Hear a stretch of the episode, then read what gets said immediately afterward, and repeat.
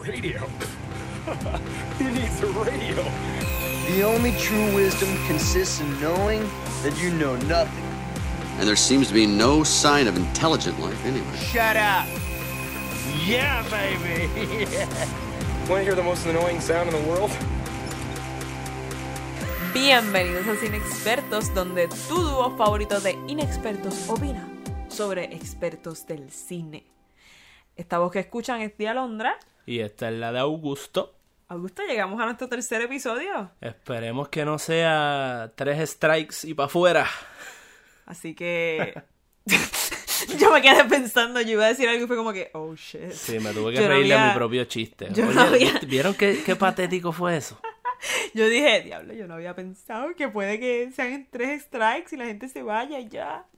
Nada. Nada que ver, ellos nos apoyan. Gracias, gracias a todos los que siguen aquí, a los nuevos y a todo el mundo, a todo el mundo.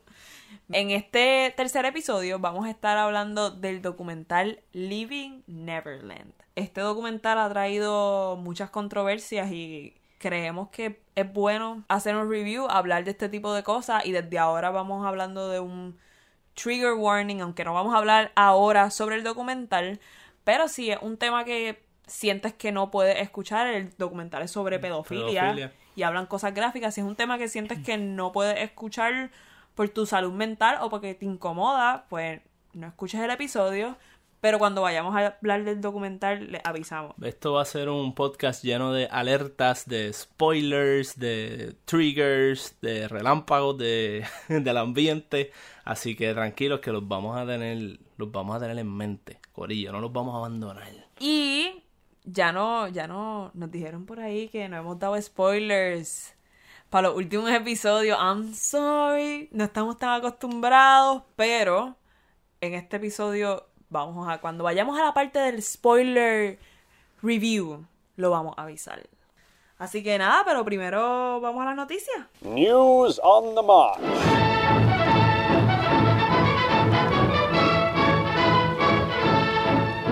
Pues salió en las noticias, en el Hollywood Reporter, que Disney volvió a contratar a James Gunn, el director de Guardians of the Galaxy 1 y 2, para dirigir la tercera, luego de que lo habían despedido tras una serie de... tras salir a la luz una serie de tweets viejos de hace como una década, Sí, como- como, controversiales. de, como del 2009, 2011.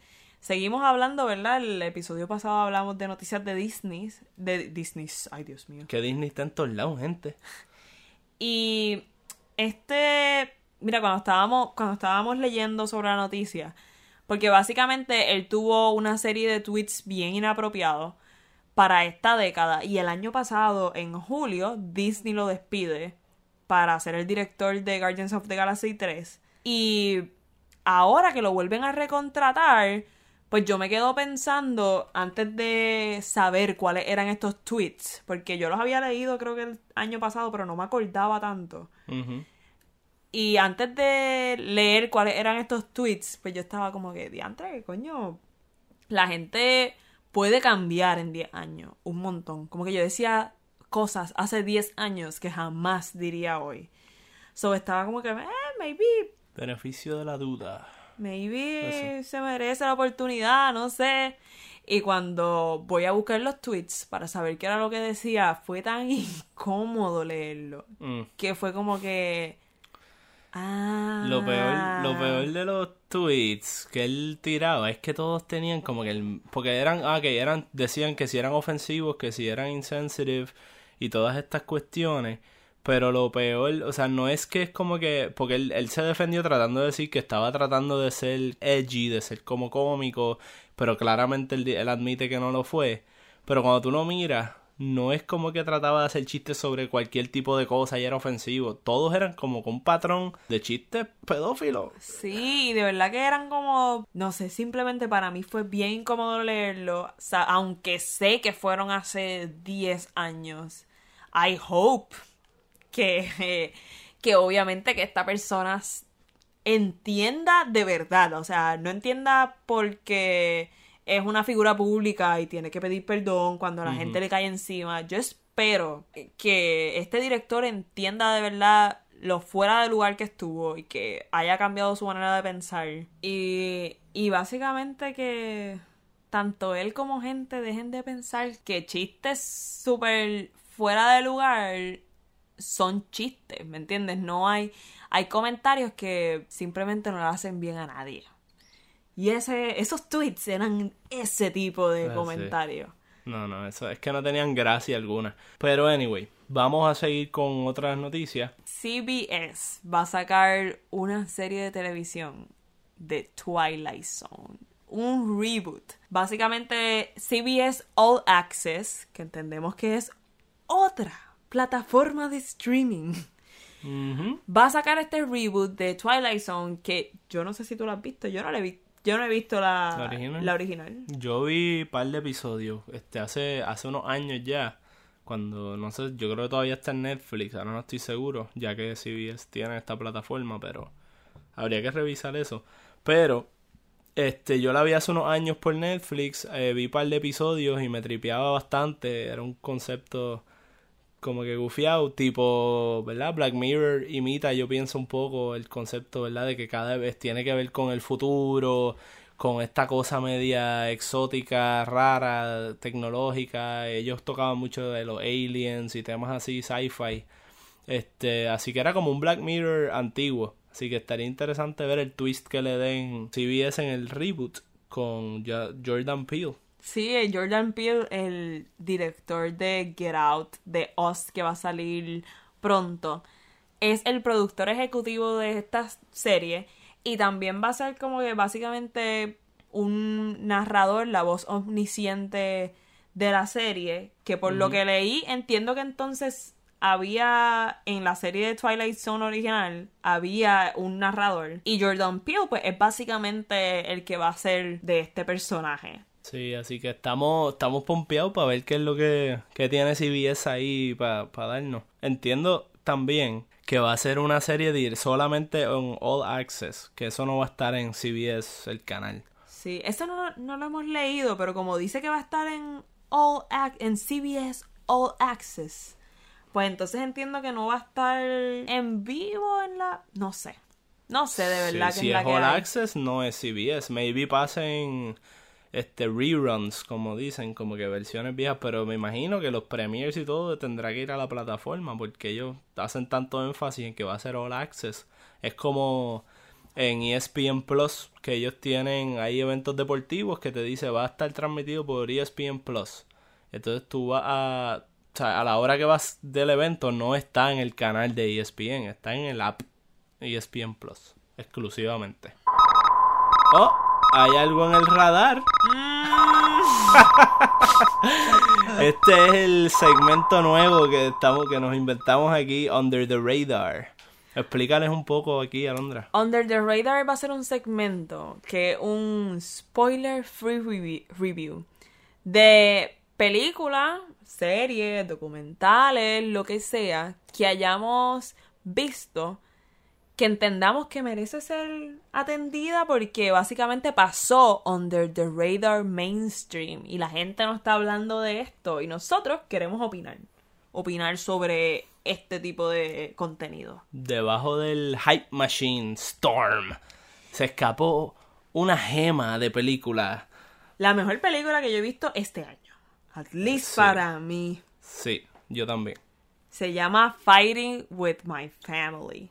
Yo no sé si para cuando salga este episodio todavía siga en el cine, pero si sigue, vayan a verla. Fighting with My Family es una película de esta familia que todos son luchadores.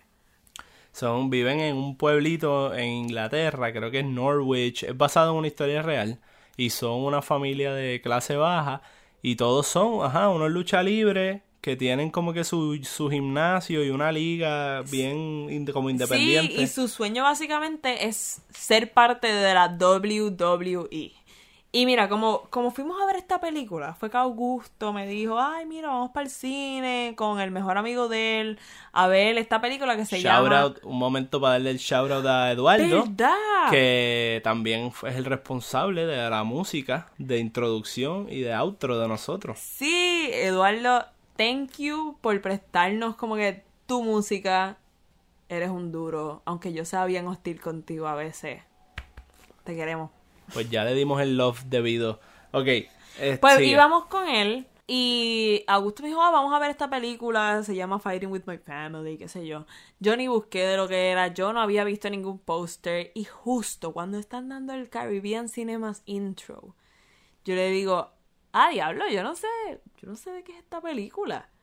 Y Augusto me dice, ay, es de una familia de luchadores de la lucha libre. Y yo, ¿qué? Y esta Sí, porquería. Y esta negativa. porquería. O sea, de verdad yo estaba como que, ¿qué porquería va a hacer esto? Cuando tú escuchas una familia de lucha libre, ya de por sí está interesante. Claro porque son que unos- no. Tú vas a pensar, diablo, qué lo que era. Todos son lucha libre. Claro que Sale no. D-Rock, salen un montón de lucha libre famosos que no tienes ni que ser fan de la A ti lucha te libre. gustaba la lucha libre, ¿verdad? No me gustaba la de Estados Unidos, a mí me gustaba la local con Sabio ¡Peor todavía! ¡Peor! Sabio Vega. este, Carlito Colón. Toda esa gente. Peor, estás peor todavía. Pues el punto es... Abdullah. Digo, ahora no, ahora no pienso así, pero en el momento era como que, diablo, peor todavía, esa porque- porquería. Pero ahora está bien, bien sanganita. Mejor película ahora. Mira, De es que nada. la película estuvo brutal, o sea, de verdad, vale la pena ir a verlo. Creo que a la personaje principal la desarrollan súper brutal. Este, la dinámica en la familia es una familia de cuatro, la mamá, el papá, el hermano y la hermana. No, ellos ah, son tres hermanos. Me parece que Ah, hay ¿verdad? uno que pues, está en la cárcel y qué sé yo. Pero. Eso no es un spoiler, lo dicen al inicio. so. No, no, ajá, no es un spoiler. Este es el spoiler free review. No vamos a entrar en mucho detalle. Fácilmente pudimos haber hecho un episodio entero de esta película. Sí, se lo merece, se lo Porque merece. discutimos allá en privado, nosotros discutimos escena por escena, porque nos gusta hablar de estas cosas, pero... Y de verdad que pudimos haber hecho un breakdown bien cool. Pero se los dejamos ahí porque pues creemos que es una película que no tanta gente va a tener la oportunidad de ir a ver porque nosotros fuimos a verla con poco ya Sí, súper random. ya llevaba tiempo en el cine la película, así que es muy probable que no dure mucho más en el cine y quizás a los listeners de nosotros no les dé break de irla a ver y escuchar el episodio, así que decidimos pues darles este spoiler free review para que la vean si pueden y si no pues cuando salga por iTunes alquilar o por las streaming platforms o como quieran Después busquen la manera de verla porque la vas a pasar brutal. Es una película súper cómica, divertida, tiene drama, es un underdog story, tiene todo. Es esa película que hace que tú la ves y dices, diablo, hace tiempo yo no iba al cine y veía algo así. De verdad que sí. De verdad que sí que vale la pena verla. Está súper recomendada. Como que le hacemos la mega recomendación. Vayan al cine, búsquenla cuando salga. Ojalá la pongan en Netflix. Está buenísima. Y si la ven Y by y- the way, espérate, sorry. Sale para los fans de Game of Thrones. La madre es Cersei Lannister. Así que, pompeara. Cada vez que yo veo un personaje de Game of Thrones, Augusto lo odia, yo me pompeo súper cabrón. Como que yo, ¡Ah! mira, Augusto, él sale en Game of Thrones, yo no sé qué, bla, bla, bla". Y ajá. Ok. Pues lo que... Sí, es como que no puedes ver el- los personas, los actores que iban a salir antes de antes de tiempo, antes de ir a ver la película, no, tiene que en medio de la película gritar ¡Esa de Game of Thrones! Es que se lo merecen, se merecen ese hype. Está bien. Pues mira, cuando vean la película, si no les gusta o si les gusta, tírennos por las redes para saber si les hicimos una buena recomendación, que yo estoy seguro que les va a gustar. Sí, de verdad, escríbanos en privado, en cualquier comment, en lo que sea. De verdad creo que merece que vayan a verlas y nos dejan saber, por favor, si la vieron, porque está en la madre. Y ahora, Vamos sin a lo que más, vinimos. sin más preámbulos. Let's get down. Ahora sí, vamos a empezar a hablar sobre el documental Living Neverland. So, trigger warning a la gente que siente que no quiere escuchar sobre este tema o no se siente preparada emocionalmente para escuchar sobre este tema o no les gusta este tipo de temas. Por favor, cierren la aplicación ahora mismo. Porque ustedes son más importantes que escucharnos hablar. Please. Ok, pues habiendo dicho eso, vamos a entrar con el sinopsis. ¿De qué trata este documental, Alondra? Pues este documental es sobre. Es la historia básicamente de dos personas, que es Wade Robson y James Safeshock. Y es ellos narrando la- los momentos que Michael Jackson lo, lo violó básicamente, pero no es nada más como que narrando esto. Ellos cuentan todo desde el momento en que Michael Jackson, ellos conocen a Michael Jackson hasta básicamente el momento de su muerte. Este, y Que alegadamente lo- los violó, por si acaso. Pero sí. Exacto. Y nada, como que el documental es sobre eso. Hablan ellos dos y hablan su sus familiares, su mamá, su mamá, las madres de Las los dos. lo- los hermanos, este, la hermana de uno de ellos. Este, habla también, este... Yo creo que Esos son todos. Sí, yo creo que hablan? sí, pero Los papás no hablaron porque uno, pues, eh, está, ¿verdad? Ya falleció. Uno de los padres se suicidó. El otro no, fíjate, el otro no, no dijeron en qué quedó. Y no aparece en el documental. El otro, el padre de uno de ellos. Pero básicamente es una narración de, del punto de vista de estas dos personas que cuentan pues lo que es una tragedia, es un documental bien fuerte, este es un tema pesado, son es de dos partes. La este cada parte consiste de como dos horas y está en HBO, en HBO, en las plataformas de ellos, HBO Go, HBO Now. Exacto. este y lo pueden ver allí. Y pues es un formato bastante tradicional. Son entrevistas a las personas que acabamos de decir con pietaje de Michael Jackson. Eh, de la parte de Michael Jackson cuando escuchamos siempre es en, en entrevistas viejas de él en entrevistas a los abogados de él en casos que tuvo de pedofilia Sí, algo cosas. que algo que criticaron que criticaron mucho es básicamente que este documental solamente tiene un lado y es el lado de las víctimas y su familia y yo siempre y ya esto va para todos los documentales yo siempre opino que como que para esto es que son los documentales ¿me entiendes? los documentales takes aside y los documentales opinan desde un pun- una visión de mundo bien particular, como que y yo creo que esto no son noticias, esto no es el periódico y los documentales sí tienen una fase investigativa y es súper importante, pero yo creo que los documentales también son para opinar, aunque hay documentales que tienen Exacto, hay, hay tipos de, hay diferentes tipos de documentales. Hay gente, hay documentales que buscan una verdad absoluta y que tratan de como que ser un ente observador y tener todas las partes y ser objetivo.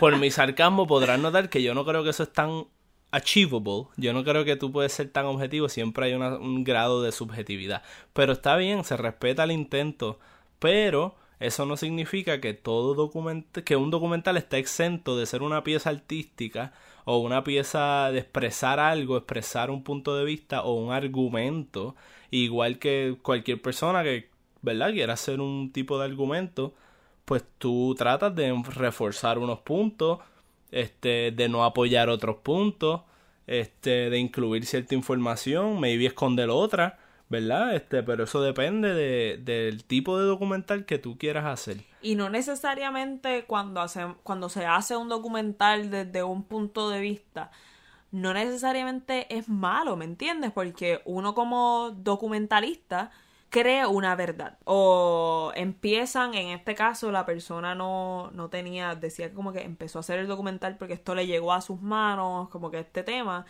Pero uno como documentalista toma un lado y decide analizar este único lado y ese es el producto final de, por ejemplo, Living Neverland.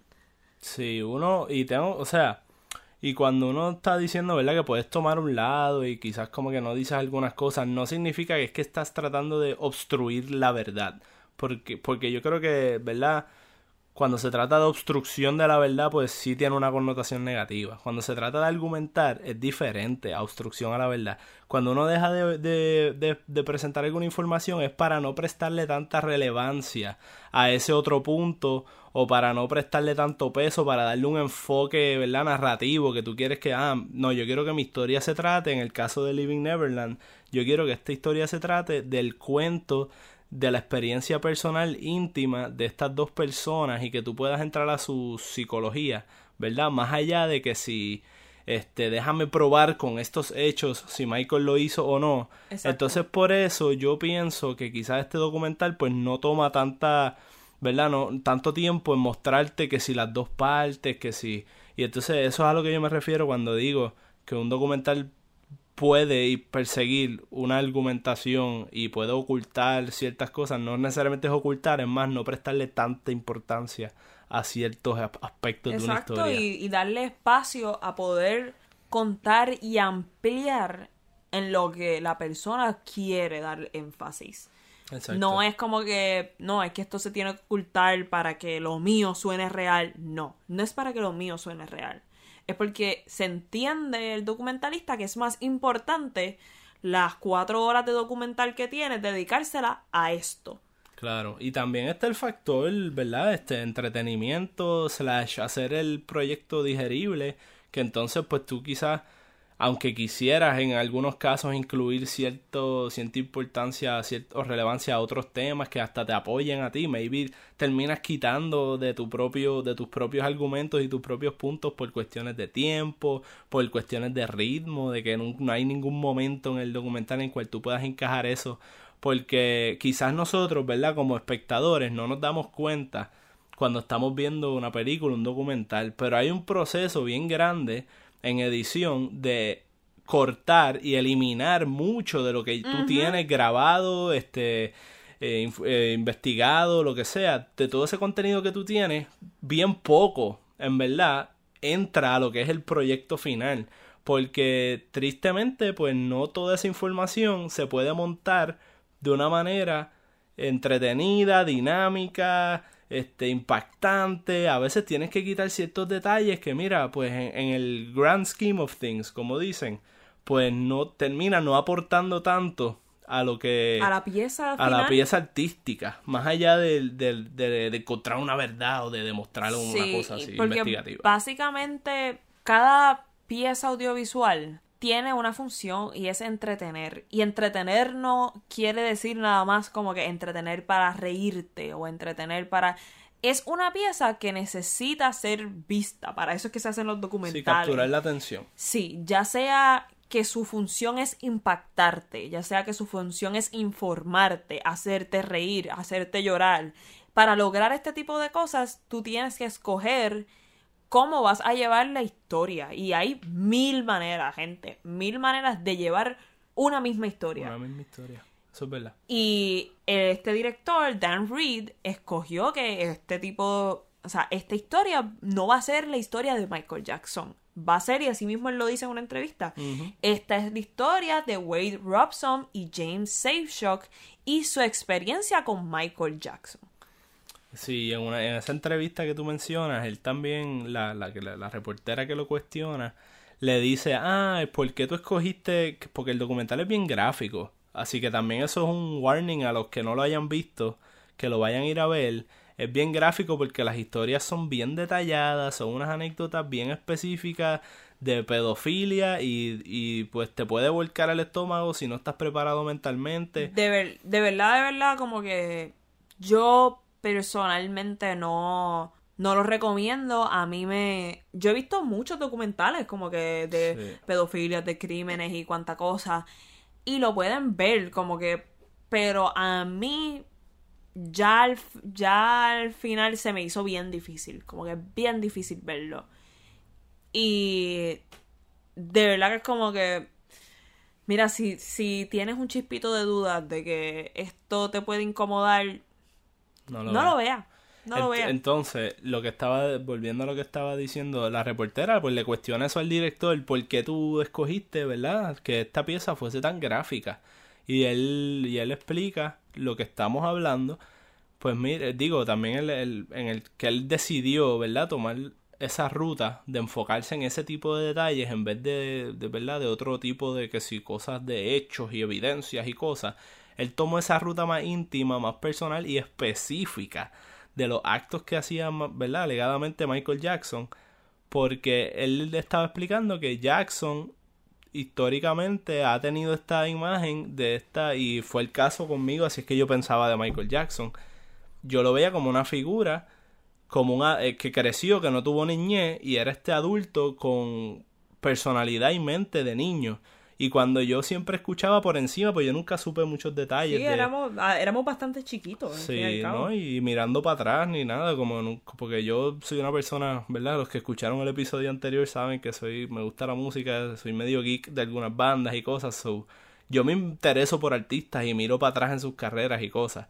Con Michael nunca indagué mucho. Pues yo, pero yo sabía que, pues sí, que era como, tenía acusaciones de pedófilo y Neverland y toda esa cuestión, pero yo me imaginaba, pues por esa per- persona que yo tenía en mente que era él como un niño chiquito, que eran cosas como que pues, ah, pues era un nene chiquito y pues jugaba con otros niños y quizás era muy físico, se abrazaban y daban besos y dormían juntos y que pues era sobre era raro y era medio, ¿verdad? Touchy y quizás de verdad cometía actos pedofílicos, pero de una manera hasta cierto punto inocente, con, teniendo en cuenta que quizás él tenía algún tipo de trastorno. Pero Que no, no deja de ser. no, o sea, es- y no, y no es que esté bien. O sea, no pero, para uno- nada. pero, teni- pero era más la visión de que De que él era una víctima de la vida también, Michael Jackson, este que digo que también tiene sus trastornos, eso no se lo va a negar, si esto sea cierto o no, lo del documental, Michael Jackson es una figura que ha tenido una vida bien este difícil, este de no tener niñez hasta cuando era súper famoso que tenía que vivir solo en el castillo ese, básicamente no podía salir por los motines que se formaban. Pero el director especificó que precisamente por esa idea que tiene la gente de Michael, él quiso entrar en detalle para que viéramos que estos actos de pedofilia por lo cual lo están acusando no era niños jugando entre niños, sino que era sexo de adultos con niños. lo que explica este director es que la gente entendiera lo que sucedió y dejaran de ver a Michael Jackson, como mismo estabas mencionando, como que ay, esta pobre persona trastornada, ay, bendito. Y él quería que viéramos a Michael Jackson de una manera más cruda, como según explican lo que, lo que sucedió. Bueno, pues yo creo que ya podemos ir entrando en discusión más detallada, así que para aquellos que nos escuchan y no lo hayan visto, spoiler alert, si les importa eso. Spoiler alert, así que. Coño, hicimos el spoiler alert. Felicidades a Congratulations to us. felicidades a nosotros. Yes. Ay, Dios, Tito, es que siempre se nos olvida. Es que era, para mí era obvio que íbamos ya a hablar de Sí, spoilers. es que so como nos que- fuimos en el primer... Lo que pasó fue que en el primer episodio nos fuimos tan intensos, como que diciendo por ahí para abajo, spoiler Ah, alert ¿verdad? eterno Y toda la cuestión, pues como que mentalmente pues dijimos, ya eso está taken care of, ya eso está seteado. No tenemos spoiler free reviews. sí. Pero está bien, les dimos a todos un poquito lo suyo, así que vamos, vamos a entrar. Vamos a entrar al tema. Al, al Al- tema. Yo al tema, al tema entramos. A tres temas con tres tristes tri- Ok, tigres. ya, ya, ya, para el relajo. Ok, está bien, ok. ¿Por dónde vamos a empezar? Como que algo que, que te gustó de cómo lo hicieron, o cómo contaron algo. Pues fíjate, a mí algo que precisamente me gustó, aunque me incomodó mucho, fue, fue las partes, en las partes gráficas, cuando empezaban a hablar, yo que he visto otros documentales sobre la pedofilia, básicamente cualquier persona que haya pasado por una violación o acoso, agresión sexual, de niño o de cualquier edad, punto. Bueno, y, más de niño, no hay mucha documentación de tú con esa persona, al menos que sea como que algún, algún familiar o algo. Y, y no me refiero a documentación del suceso, pero más como que de cuando eras pequeño. Y en este documental en específico están cuando empiezan a hablar bastante como que, ah, de cuando los conoce, que lo conoció, por ejemplo creo que Wade Robson lo conoce en un concierto porque él imitaba a Michael Jackson y Michael Jackson era su ídolo. Y cuando te lo presentan, pues básicamente vemos al nene en el concierto, lo vemos pequeñito, cuando están hablando de las cosas gráficas, hay una parte bien impactante que ponen la foto de, del nene y esta, o sea, me gusta que hayan hecho eso, aunque me incomoda mucho por eso mismo, porque me hizo pensar, coño, como que esto pasó y te da y te da te da una perspectiva de lo chiquito que era el nene y de lo morboso que tuvo que haber sido, como que esta situación que a veces cuando lo ve en otros documentales, obviamente por la incomodidad de la víctima que decide no hablar de estas cosas, este, o por la misma incomodidad de simplemente el director tener que dejar pasar esto, Sí, pues yo- a veces uno ve al adulto hablando de situaciones. Como honestamente yo pienso, yo honestamente pienso que ese, esa entrevista en particular, ese cantito de la foto que tú dices, yo creo que, lo, que no lo debieron hacer. Fue súper efectivo y no me gustó. Siento que era demasiado fuerte, porque ya entendemos, ya de por sí uno tiene el pecho apretado con el tema y con las entrevistas y la musiquita y las tomas, el pietaje de, de cuando ellos son chiquitos y ellos hablando de Michael Jackson manipulándolos a él y la familia y estás viendo ellos felices con él y ya tú, you get the picture, ya tú estás entendiendo. En mi opinión, cuando entran en eso que si no me, si mal no recuerdo, es cuando el nene está explicando cuando Michael por primera vez este lo le enseña lo que es sexo oral y todas esas, yo creo que es ahí, si no me equivoco que me- entiendo que sí. que empiezan entonces, mientras él está describiendo los actos sexuales de abuso que estaba teniendo con Michael, estamos viendo una foto que ni siquiera era de... O sea, era como una foto de escuela, ¿verdad? Como que de No, era la cara blanco y de negro, él, por eso, cara pero, pero así como portrait, como Ah, las que te tiran en la escuela. Era como una la carita del nene y un zoom bien lento así a su cara mientras estás escuchando toda esa descripción y el documental lo que te está forzando es a tú imaginarte a ese niño en esas, o sea, literal visualmente imaginándote esa pobre cara ante ese acto y eso para mí mm, fue un provocó una reacción visceral que pues le doy méritos porque fue efectivo, ¿verdad? Pero al mismo tiempo no lo pasé y pienso que quizás no lo debieron haber hecho. Como que siento que él, él pudo haberte puesto la imagen cuando él empezó a hablar y ya tú entendías que era el nene y ya me la quitabas para verlo a él porque tienes que tener un control de cuán morboso vas a hacer esta pieza. Estamos hablando de algo, no sé, pienso yo, Ve- ¿verdad? Hay, hay quienes dirán, ¿verdad? Que mientras más este directo y sin censura lo hagan mejor, pero para mí fue too much. Sí, no, no, no siempre ser directo es lo mejor y no siempre ser indirecto es lo mejor. Todo va de, como que depender. Pero a mí la, es la parte que más recuerdo, como que y me Sí. impactó un montón. No es la parte que más me afectó.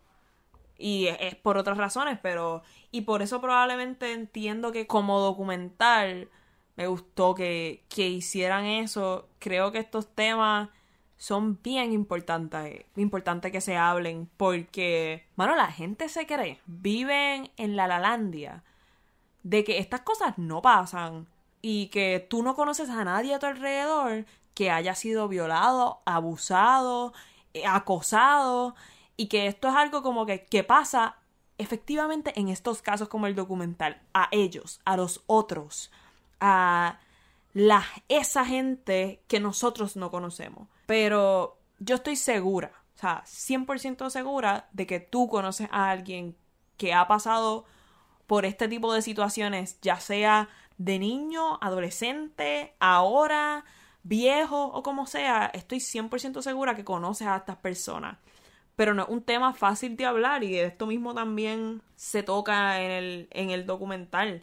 El hecho de que una crítica muy común que han tenido muchas personas es que eh, ambos en, los en el caso que se llevó contra Michael Jackson dijeron que no habían sido tocados y abusados por él jamás, never. Y ahora tienen otra versión. Y esta otra versión, ellos mismos hablan que no es como que, mira, no es que me olvidé, es que simplemente no, no estaba preparado. Como que Sí, si escuchan unos revoluces de voces atrás y eso es que hay vecinos este, jugando por ahí y eso, pues así que disculpas por eso. ya esta es la segunda vez que intentamos grabar el episodio. Sí, así So que esta sorry. es la que hay. Este es Puerto Rico, Puerto Rico es loud. Este, así que nada. Les prometemos mejor calidad en otro momento. Entonces, este, nada, eso fue una alerta, otra alerta adicional por si acaso. Hablando, ¿verdad? Pues de eso que estabas diciendo, este, la crítica de que si cambiaron de opinión y eso, pues a mí me parece injusta porque pues estamos, esto, esto pasa, gente, la, o sea, tú puedes ser una víctima de acoso, de cualquier cosa, este, o, o pasa con diferen- por diferentes razones, no tiene que ser ni siquiera en casos tan extremos como, como abuso sexual o, o violencia, este, tú puedes cambiar de pensar y puedes decidir contar algo en un momento eh, diferente a como lo habías contado en otro. Esto, esto pasa, y más cuando estamos hablando de los casos de cuando acusaron a Michael Jackson, pues que uno de, los, de las víctimas, creo que fue Wade Robson, testificó cuando tenía como 11 años, fue la primera vez. Si no No, me- Algo así. tenía una edad así y después testificó cuando tenía 22 y testificó que Michael Jackson no le hizo nada. Y ahora lo están criticando porque está hablando después de muerto que Michael Jackson no se puede defender ni nada están criticando que él venga a traer estos estas a decir lo contrario a lo que había dicho en corte. Es- Y inclusive como que en muchos de los casos de, de violencia y abuso, como que la gente se tarda en procesar lo que les pasó, aunque conocen, aunque saben lo que les pasó. O sea, no es como que no saben. Ellos sí saben que, mira, o sea, en, este, en estos dos casos en específico, Michael Jackson me tocó. Pero ellos mismos decían, y es bien doloroso, mano, tener que escucharlos decir esto. Mano, I was in love with him. Yo lo amaba. Esto se formó una relación. Era una relación casi de pareja. Y era, ¿me entiendes? Cuando estás en una relación de abuso, tú no necesariamente tienes que entender que esto está mal. a ese tipo de, En de el abuso le llaman grooming como que te, van preparando es bien es bien es un, es un estilo de, de, de predator como dicen de pedófilo que desde bien chiquito te va como que enseñando a, a- a tratar el tema de una manera al punto de que cuando ya él es grande y lo, lo confronta la policía, la corte, los abogados, ya él sabe cómo reaccionar en defensa de Michael Jackson porque ha estado bajo el training de él, como quien dice, el grooming, Y en por una edad, años, y en 10, una 7 edad años. súper susceptibles, como que Sí. no nada más, mano, gente, la mente humana está súper fucked up, como que, y es bien difícil de comprenderla. Y uno puede decir que no en un momento, y en otro momento como que decir que, mira, carajo, sí, esto pasó, y no implica que porque yo haya dicho dos veces que no en la corte, sea que, que esta vez no es verdad. Yo, yo estaba viendo una página que hicieron que tú misma me mencionaste de unos fanáticos que se están, están discutiendo y peleando en contra del documental, haciendo una campaña publicitaria diciendo MJ is innocent. Y, está- y entré a la página de ellos por curiosidad porque ellos dicen que, que ellos, ellos, ¿verdad? Proclaman que están debunking, tumbando las alegaciones del documental y te, te muestran unos Sí, hechos. porque ellos dicen, facts don't lie, people do. Entonces los supuestos facts que ellos tienen, pues tampoco son unos hechos, son es, es- es como especulativo también. Ellos dicen, por ejemplo, este es el argumento que ellos dicen, que también lo dice el hermano de Michael Jackson en una entrevista este, sobre el documental. Ellos lo que dicen es esto, y hablan de Wade Robson. Fíjate, ellos no hablan del otro muchacho, de James Safe Safeshock. Este, Jinx, me debes una soda.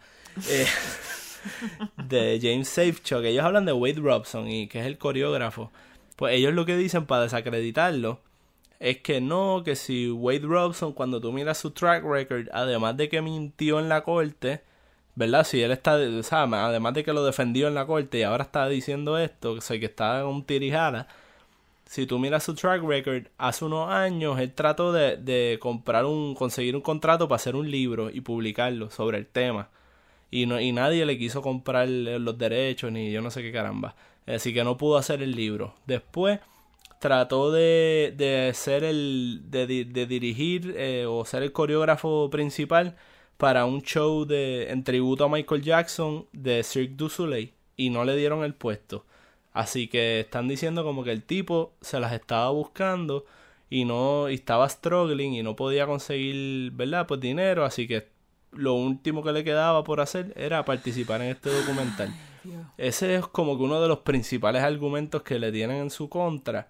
Y el otro es pues que está actualmente él y el otro pues están demandando por, por daños y perjuicios y cosas. Este Es que están haciendo todo este documental como show para conseguir el dinero y cambiar la percepción pública. Pero ellos, el, el director explicó que ellos no están siendo, o sea, no, no están ganando dinero por, por el documental como tal, no les están pagando, contrario al de Fire, que lo discutimos. Aquí están, ¿verdad? Otro documental y por un ejemplo de lo contrario, el tipo siendo ético.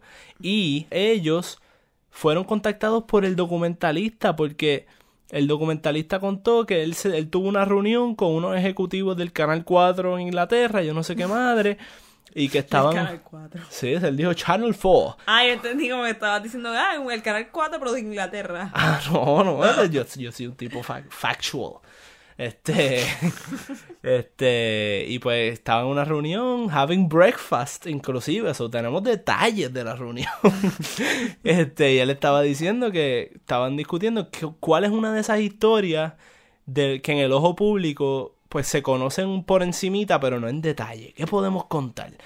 Y ahí entra Michael Jackson y la pedofilia, los casos de, Neverland. Entonces, él contrata a una gente que para hacer una investigación profunda y extensa del caso de, de Wade Robson y no de ellos en particular, de, de Michael Jackson, punto. Y los investigadores encontraron en un documento, en un footnote, en una nota de cárcel, que Wade Robson y James Safe Safechuck están, oye, con Safechuck tú y yo estamos con el Jinx ahí todo el Es tiempo verdad. este, que ellos dos estaban demandando eh, recientemente para, ¿verdad? Por un dinero, por los daños y la cuestión. Y ahí fue que él les hace el acercamiento a ellos. Y vamos a hablar claro, la gente como que, ay, no, que básicamente como si la están queriendo ver como unos buscones. Como que, ah, estos son unos buscones que quieren este el dinero de Jackson y difamar a Jackson. Mira, va- antes de seguir esto, están viendo que estoy de un lado. Tiendo mucho a creer cuando las víctimas salen a defenderse y obviamente no puedo decir que todas van a estar diciendo la verdad. Habrá buscones en esta vida. Pero, mano, no me dan la impresión y es como que, ¿sabes qué? Si fuiste una víctima de abuso, coño, y quieres hacer un libro o quieres fucking desmentir a una de las figuras más grandes, o sea, de, de estos tiempos en la música, yo haría, si tuviese la valentía, yo haría lo que sea por desmentirlo. Porque, coño, está cabrón que si eso fue verdad, tú te tengas que sentir no nada más mal por lo que sucedió y ser revi- revictimizado, pero ser revictimizado mil veces por los fans. Hay una parte que a mí me impresionó mucho del documental, que eran los fans. Como que diciendo, hay uno que inclusive sale, fuck you, y yo no sé qué madre, y, y los mencionaban con nombre y apellido, insultándolo a ellos por, por demandar. Es como que, diablo, cuánta, cuánta ira hay hacia un hombre que ustedes no conocen. Así mismo dijo la mamá de uno de los, de uno de los dos. Mira, ellos conocían a Michael Jackson, el rey del pop talentoso con su música, que eso jamás se le quita, pero no conocían a, a la persona, no conocían de lo que era capaz y de lo que no, y, mano, no es lo mismo decir, no les, como que, ay, mira, no les creo, o, tengo dudas, a insultarlos, a ir personal, o sea, ir personalmente y hablar de ellos como persona por insultar a una figura que a ti te gusta su música. Sí, yo, yo tengo que admitir que cuando yo estaba viendo el documental, yo entrando al documental, yo decía, déjame no, o sea, estaba conscientemente tratando de no creerles todo, por, por aquello del beneficio de la duda, yo decía, voy con una mente abierta, ¿me entiendes? No voy a pensar que ellos, ¿verdad? Están acusando, por, o sea, están siendo buscones. Yo vi, yo fui con la mente abierta a que me convencieran con hechos y cosas, ¿verdad?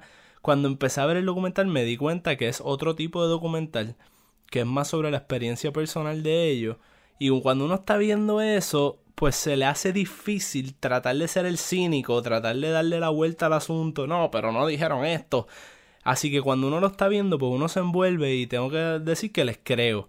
Pero tengo mis dudas. O sea, no, si te, cuando uno coge distancia del documental y te pones a pensar con la mente un poco más fresca, pues mira, es posible que no sea verdad.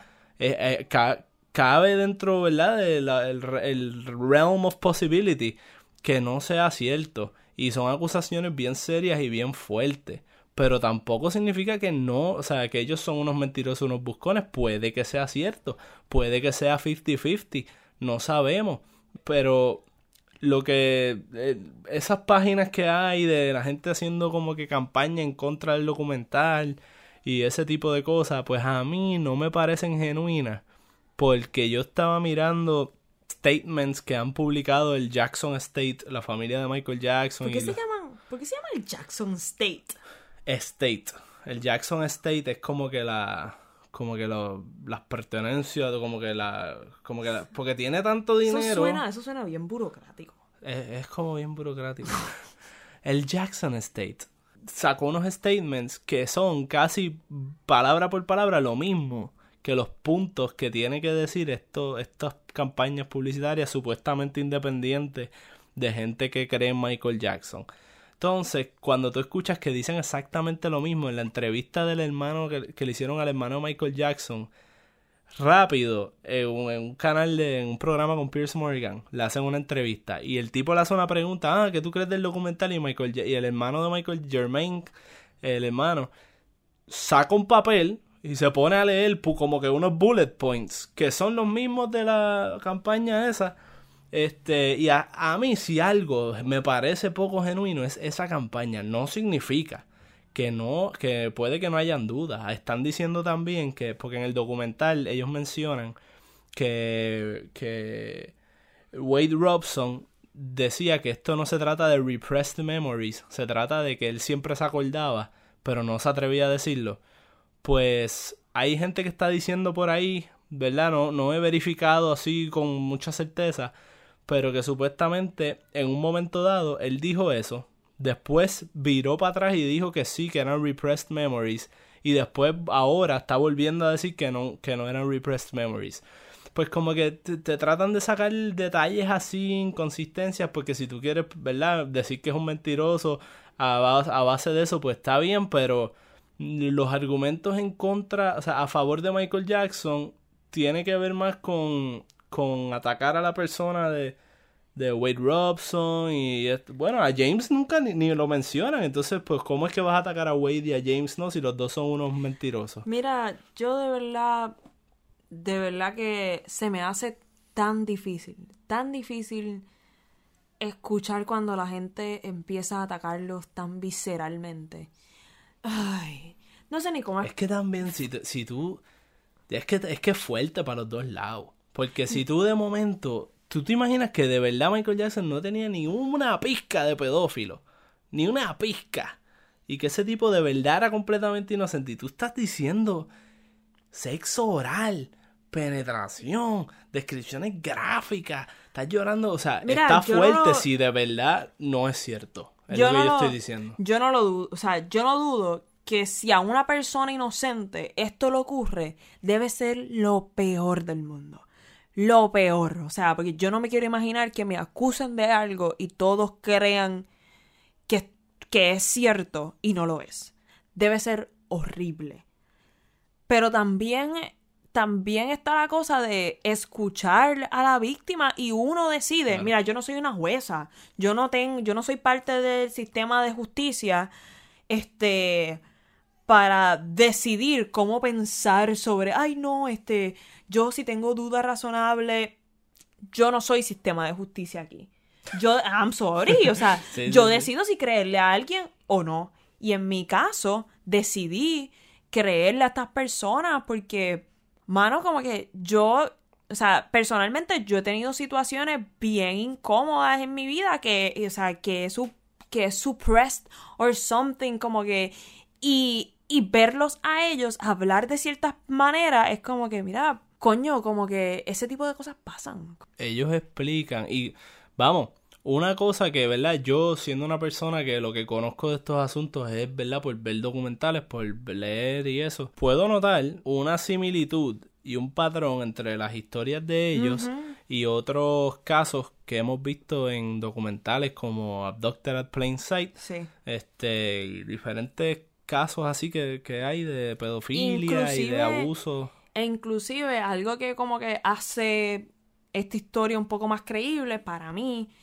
es tú ver las similitudes como que de estas dos personas, ver las similitudes de cómo opina la familia, de la situación, que, cómo les ocurrió, eran muchas cosas súper similares y, y después seguía, este patrón siguió ocurriendo con otras personas. Y es lo, y, verdad, volviendo a nuestro primer episodio, es una figura que tiene esas capacidades de manipulación como la tenía el eh, Billy en Fire y Fire Fraud, que lograba engatusar a la gente, pues Michael igual engatusaba a las familias, engatusaba a los niños, según estas historias, volvemos, pero verdad, sabía por dónde darle a cada persona. A los papás les decía, no, que si esto es bueno para la carrera del nene, que si lo- los hacía parte de la familia, los hacía sentir como que Michael mismo era un hijo de ellos, porque... Y para mí fue bien, bien duro, mano, bendito, como que escuchar a, a las mamás hablando sobre,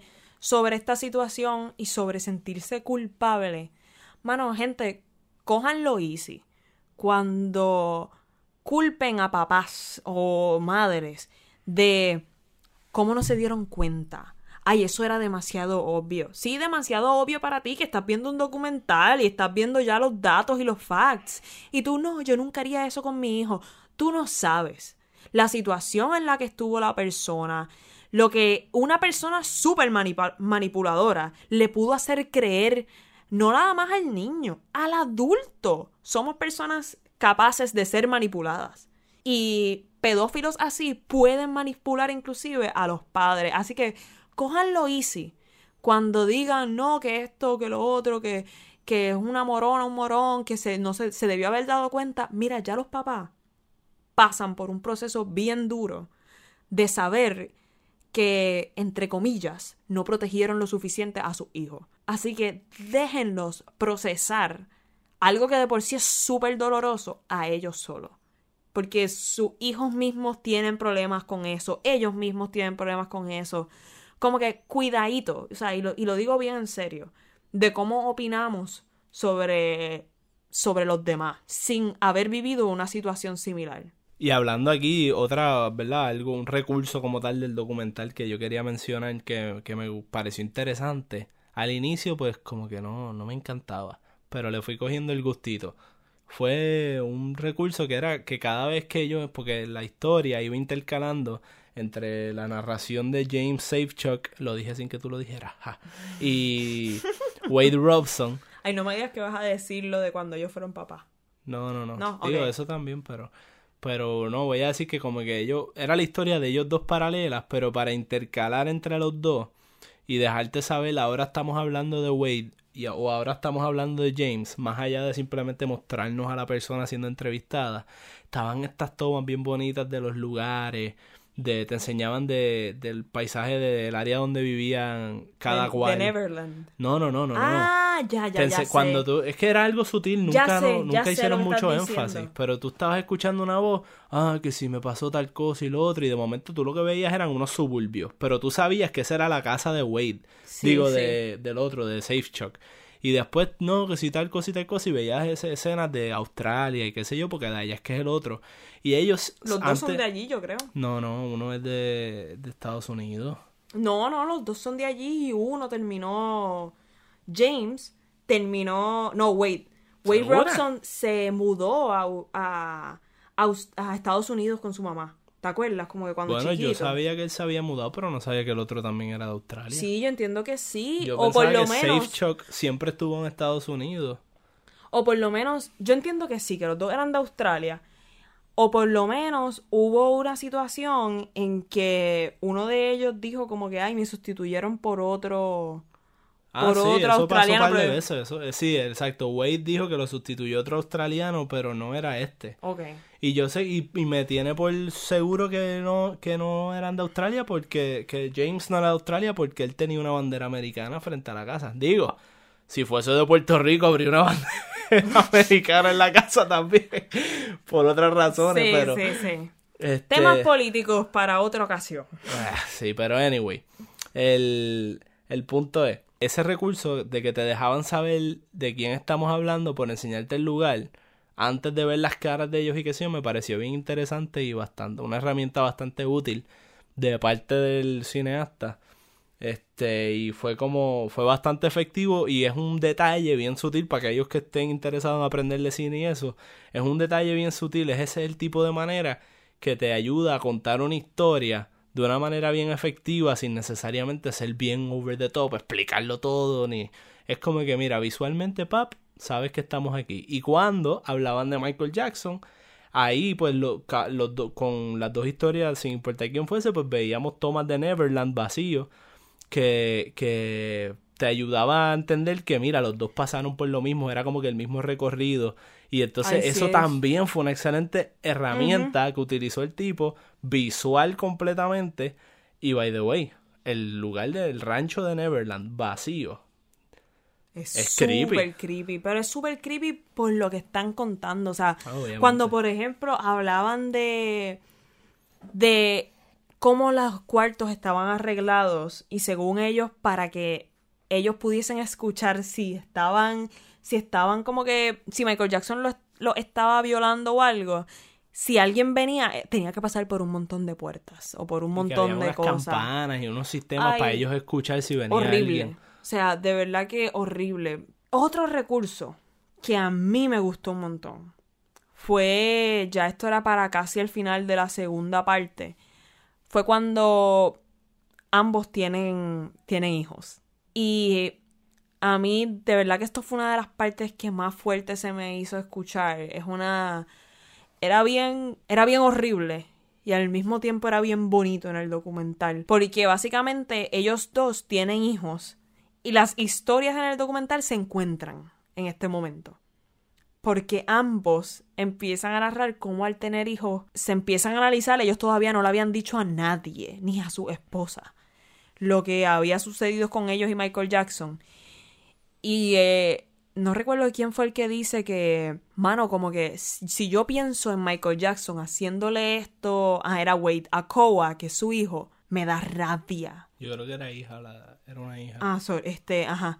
Y dice, me da rabia, me da coraje, pero si pienso, si lo pienso a él haciéndome esto a mí, no, no siento ese coraje. Es indiferente. Soy indiferente. Y era bien fuerte porque uno, mano, ellos lo amaron, como que me entienden, ellos no entendían en algún momento que eso estaba mal. Y que eso no se supone que se debía hacer y que esto le jodió la vida.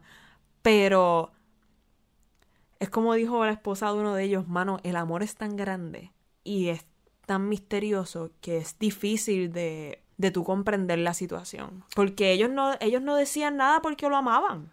Y, y, y que el hecho de que lo amaran no quita que eso no debió suceder porque lo amaban, porque este tipo les hizo entender que eso estaba bien. Claro.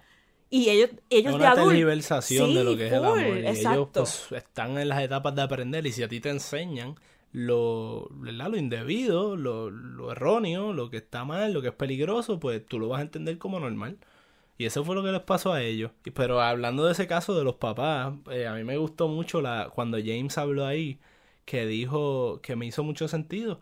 Que él dijo, cuando yo no es hasta que yo tengo mi hijo, que empiezo a ver lo inocente que son los niños, que yo empiezo a darme cuenta lo mucho que yo fui manipulado por Michael Jackson, porque yo no entendía, obviamente, cuando era chiquito, pues estaba viendo las cosas normal, pero ahora con distancia, como adulto, mirando a mi hijo, ser una persona inocente, ser una persona, pues él puede, él pudo entender en ese momento, ah, espérate, a mi hijo lo, le pueden haber, lo pueden, es tan manipulable probablemente, que a mí me hicieron, o sea, pudo darse cuenta de lo, lo grave de la situación y que todo lo que él pasó fue una tergiversación y fue un, un acto perverso. Ay, a mí de verdad que este, es, dif- es difícil hablar de, de estas cosas, pero creo que también, como que, creo que también debemos escuchar de estas cosas, porque hay mucha gente soltando por la baqueta un montón de cosas, y no nada más sobre ellos o no, no es si decides creerle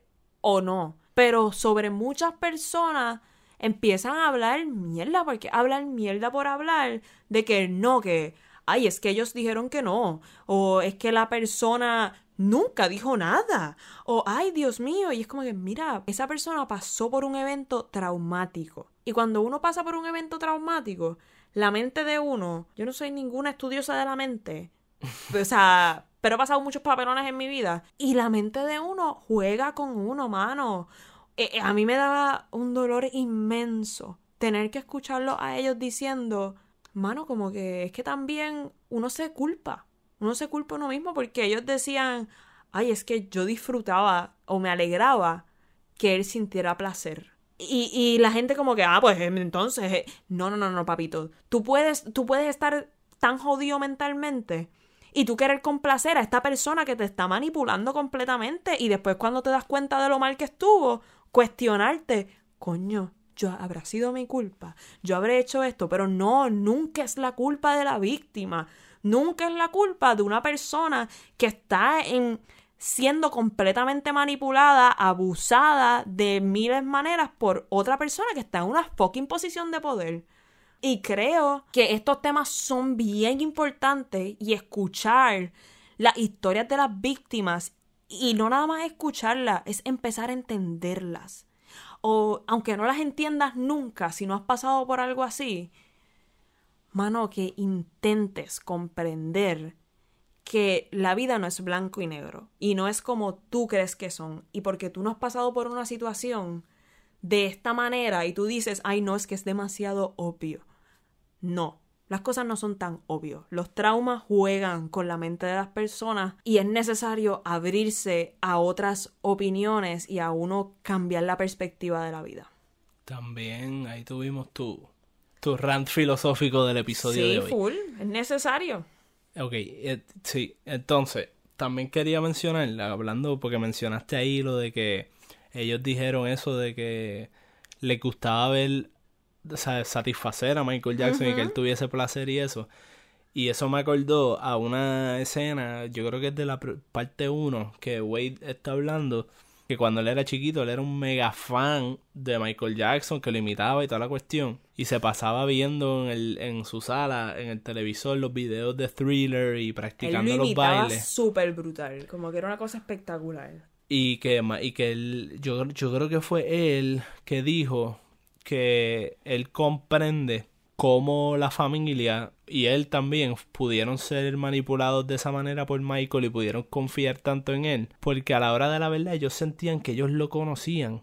Porque lo tenían todos los días en su sala, en el televisor. Que ellos ya, pues ese es el caso peculiar de Michael Jackson que tú pasas, este, y él, él hablaba que en su cuarto eran la- el paper wall era todo Michael Jackson.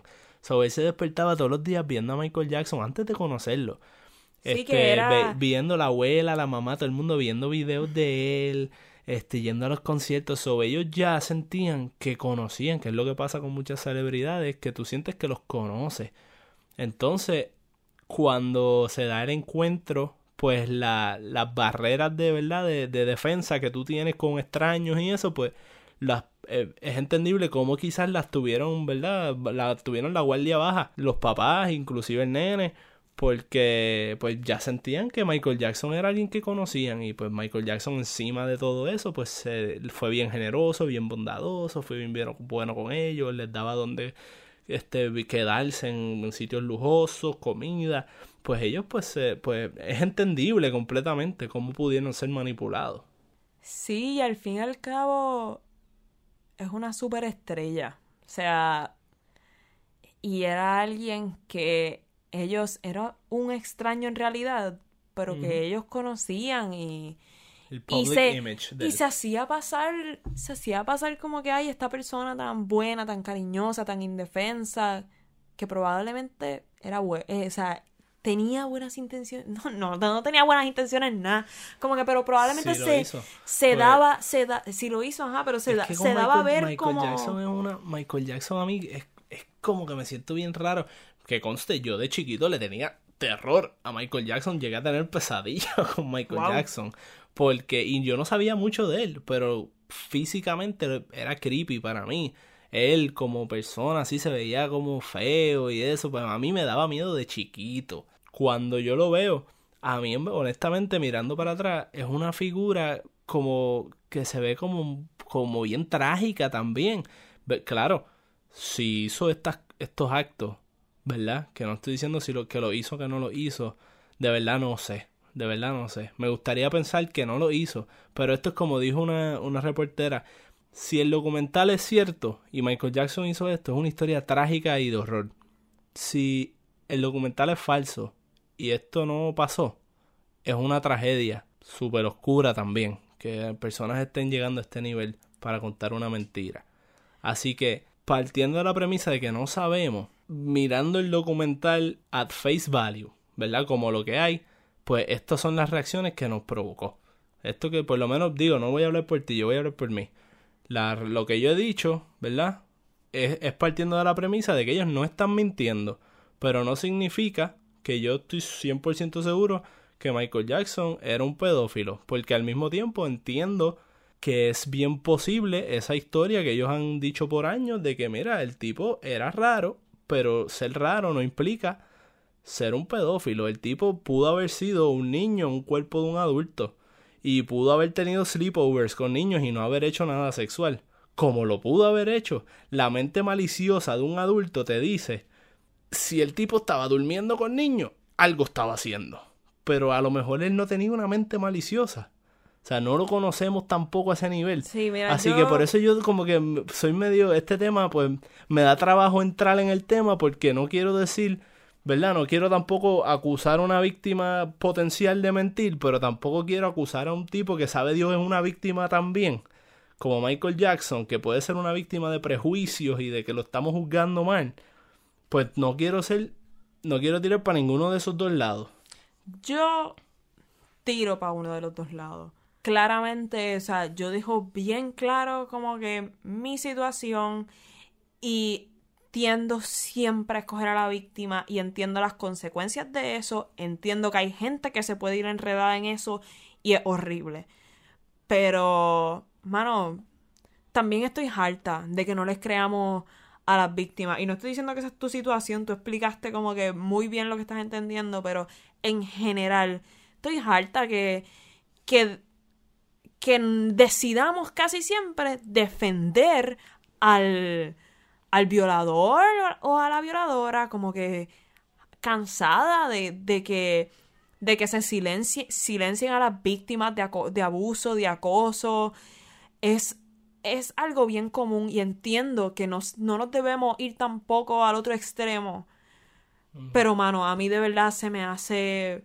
Una vez le creo, o sea, porque Claro. porque claro que uno entra como que en este documental uno entra con la duda, ¿será o no será? Ya hemos escuchado antes que habían dicho, ay, que en el caso que no, que se decidió que no, que esto no pasó, ya, whatever.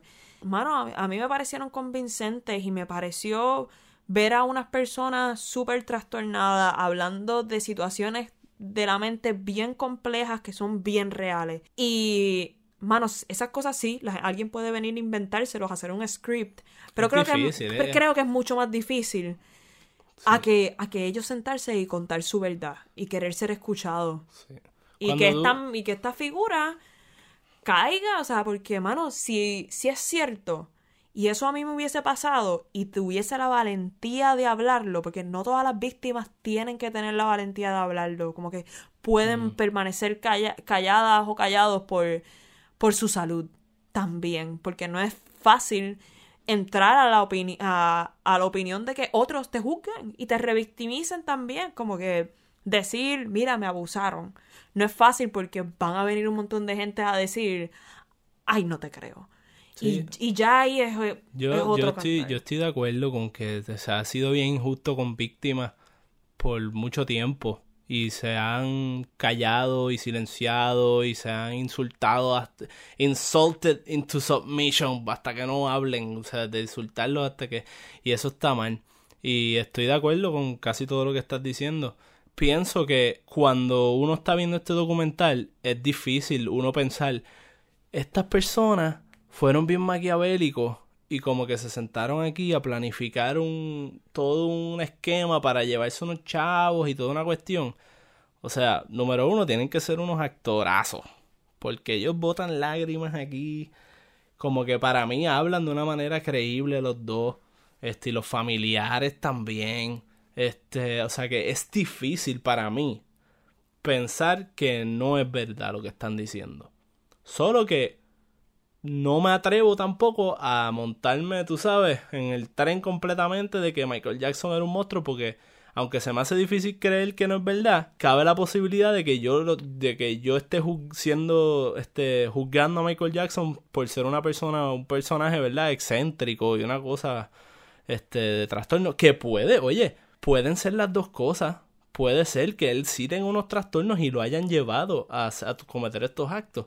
Y Vale, que, anyway, si tú estás que- cometiendo estos actos, algún trastorno debes tener. Pero, Sí, pues, ah, jodido, jodido debes estar. Claro. Y eso nunca justifica tampoco los actos, no, pero nada. siempre, yo digo, siempre estas personas son, son objetos de estudio después de muchas razones. ¿Por qué un ser humano llega a, a desear estas cosas? Y yo a pienso que cosas? algo que, que no hemos mencionado, que, que hay que darle props al director, ¿verdad? Por, a- por precisamente no prestarle tanta atención a Michael como personaje, es que en la ola reciente que ha habido de do- crime documentaries y series como Ted Bundy, Abducted at Plain Sight, el de... el de Making a Murder. Making a Murder, pero Making a Murder no tanto. eh, sí, es más no, so- eso no es lo que yo voy a decir. Yo estoy hablando de Wild Wild Country, es el que quería decir. Fire, inclusive.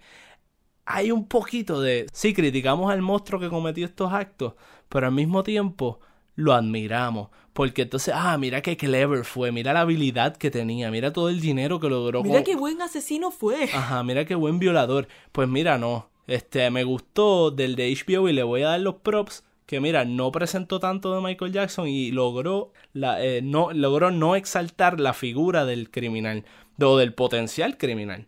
Pero yo creo que eso es un issue con, con la ola que hay de, de crímenes y eso que yo me he estado cuestionando. ¿Por qué son tan populares estos documentales? Será porque uno puede pensar, ah, pues en parte para informar sobre este tipo de issues, en parte porque son historias intrigantes, son casos grandes que han pasado, que hay que enterarse, pero en parte hay como un morbo también que va envuelto con todo esto. Está la cuestión de que, mira, estamos como, como sociedad, estamos medio obsesionados con figuras, con, como le decimos, el anti-hero, el, el héroe, la, el villano, que, que en realidad lo admiramos porque estamos viendo su punto de vista, porque queremos ser como él, que va al comentario que yo hice en el primer episodio de Pablo Escobar. Que entonces a la sociedad lo admira, como Que lo esta- romantiza, lo rom- romantizan. Cuando el tipo cometió unos actos horribles. Y, y estoy de acuerdo con él, no lo había pensado, pero ahora que lo dice, estoy completamente de acuerdo con lo que dice y es algo súper bueno que tiene este documental. Mano, y eso también es lo bueno de escoger un lado, y escogieron el lado y dijeron, si yo creo que Michael Jackson cometió estos actos, no te lo voy a presentar como la cosa más grande del mundo. Y tampoco, lo brutal es que tampoco, y eso, esto ocurre al escuchar a los papás, a, las madres hablar, tampoco dijeron que el tipo no le quitaron a su carrera artística. Dijeron, mira, su carrera artística es esto. Super cool. Cantaba cabrón, básicamente. Pero te estamos describiendo a Michael Jackson como ser humano. Y como ser humano es una mierda. O sea, se- según lo que estamos viendo en este documental. Porque la mamá dice como que, ah, este, cuando los fans lo criticaban, dice como que es que ellos no lo conocían en realidad, ellos conocían a la estrella. No conocían a este tipo. Y de eso es lo que estamos hablando en este documental. Y por eso es que él se puede desligar de estar romantizándolo. Él está hablando de este tipo como ser humano y no está admirando lo que hacen. Porque Que con una- Ted Bundy, por ejemplo, admiran que el tipo era un quote unquote genio. Porque logró escaparse de la policía. Igual que Pablo Escobar, por ejemplo. Sí, y cabe preguntar, una pregunta que yo creo que tenemos que hacernos y cuestionarnos bien seriamente. Si este documental hubiese sido lo opuesto, hubiese sido un documental en defensa de Michael Jackson, o hubiese sido un documental donde se enfoca más en el punto de vista de Michael Jackson que en vez de las víctimas, y estamos analizando, o un documental que ni siquiera lo defiende, que estamos viendo su niñez y, cómo fue que él se convirtió, explicando la razón de por qué él es un pedófilo. Si hubiese sido ese tipo de documental, yo estoy 100% seguro que esto no iba a ser tan controversial como ha sido el que unas víctimas estén denunciando el, que el- potencialmente los hayan violado. Así que me parece que es bien curioso que como sociedad nosotros vayamos a criticar más el, el que una víctima esté diciendo, mira, me pasó tal y tal cosa, a decir, este, esta persona es así por tal razón y justificar el por qué ellos son así, o, o inclusive hasta des- o sea, un documental en defensa de Michael no hubiese sido tampoco este, tan criticado, pienso yo. Creo que hubiese sido mucho menos controversial. Estoy de acuerdo contigo. Y props to that. Porque ¿sabes qué es lo controversial? La gente le gusta, o sea, carajo, les gusta cuestionar a, la, a las víctimas y les gusta como que, ay no, que sí esto, que sí lo otro. Cuando escuchan solo su versión, le- o sea, yo no sé si él les gusta o qué, pero, mano, paren, como que paren. O sea, si no, si tienes cosas que dudar, como te digo, ahora mismo tú estás hablando de una duda y tú no estás cagándote en la madre a las víctimas.